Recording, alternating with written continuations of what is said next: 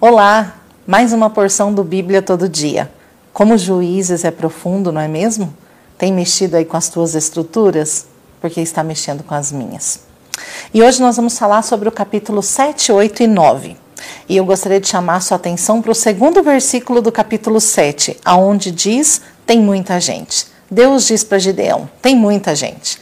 E daí lá no versículo 4, Deus ainda repete: ainda tem muita gente.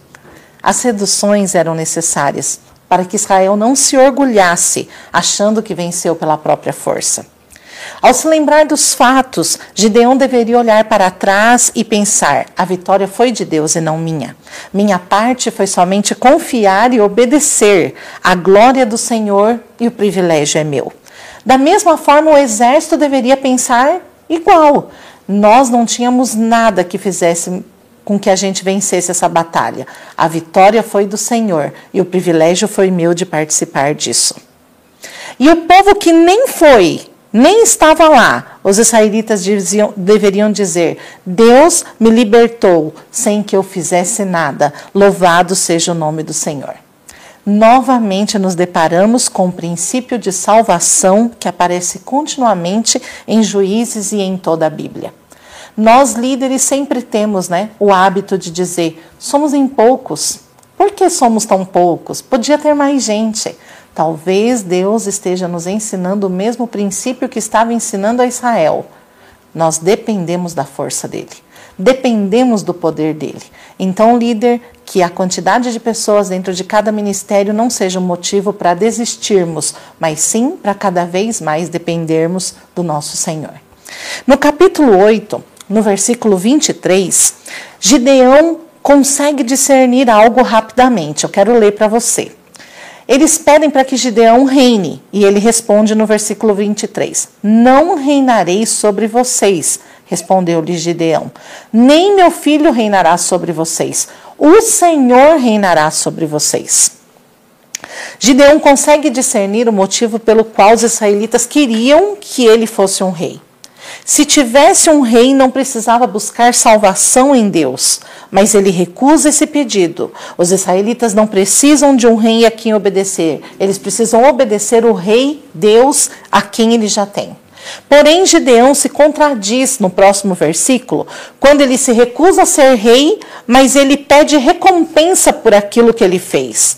Então, Gideão, com aquela recompensa que ganhou, ele constrói uma estola, um, um, colete sacerdotal.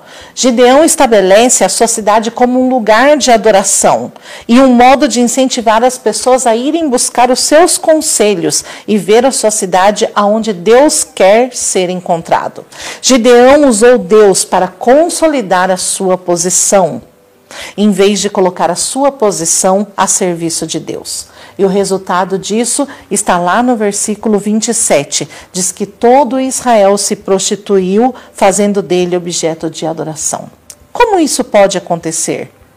Gideão tinha um conhecimento somente mental da doutrina da graça e do governo de Deus, mas no seu coração ele não havia entendido claramente como esta verdade funcionava em todos os seus aspectos.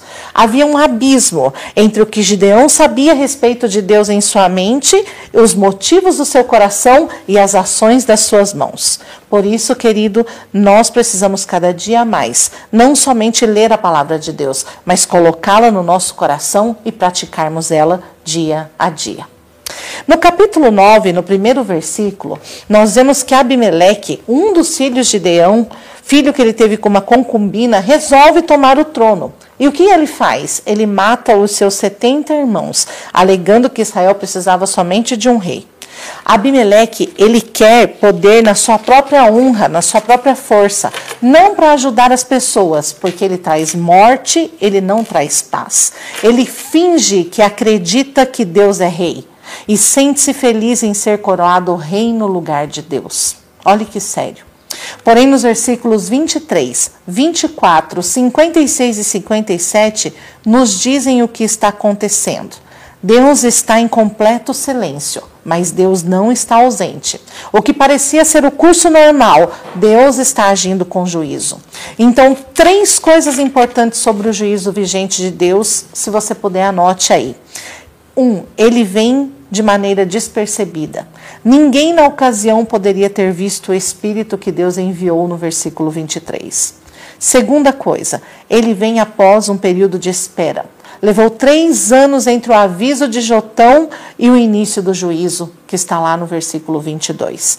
E a terceira é que ele vem decorrência do pecado humano, foram grandes os pecados de Siquém e Abimeleque que construíram a sua queda. O juízo de Deus sobre as pessoas é entregá-las às consequências do seu próprio pecado. E isso é sério. E isso é muito sério. Porque normalmente as pessoas recorrem ao mesmo erro? Porque não houve arrependimento e porque Deus as entregou às suas próprias paixões, como a Bíblia fala. Então, quando a pessoa não aceita, não aceita aquilo que Deus quer, Deus entrega ela suas próprias paixões. Olhe como isso é sério. Irmãos, nós precisamos abandonar aquilo que não é de Deus. Porque senão isso vai crescer e tomar conta de nós. Nós nos tornaremos parecidos com aquilo e faremos sempre essas mesmas atitudes. Que Deus tenha misericórdia de nós. E nos próximos vídeos nós veremos de quem ou de quem Tolá teve que salvar Israel. Deus abençoe você. Se tiver alguma coisa para nos dizer ou alguma dúvida, escreva abaixo do vídeo. Até a próxima.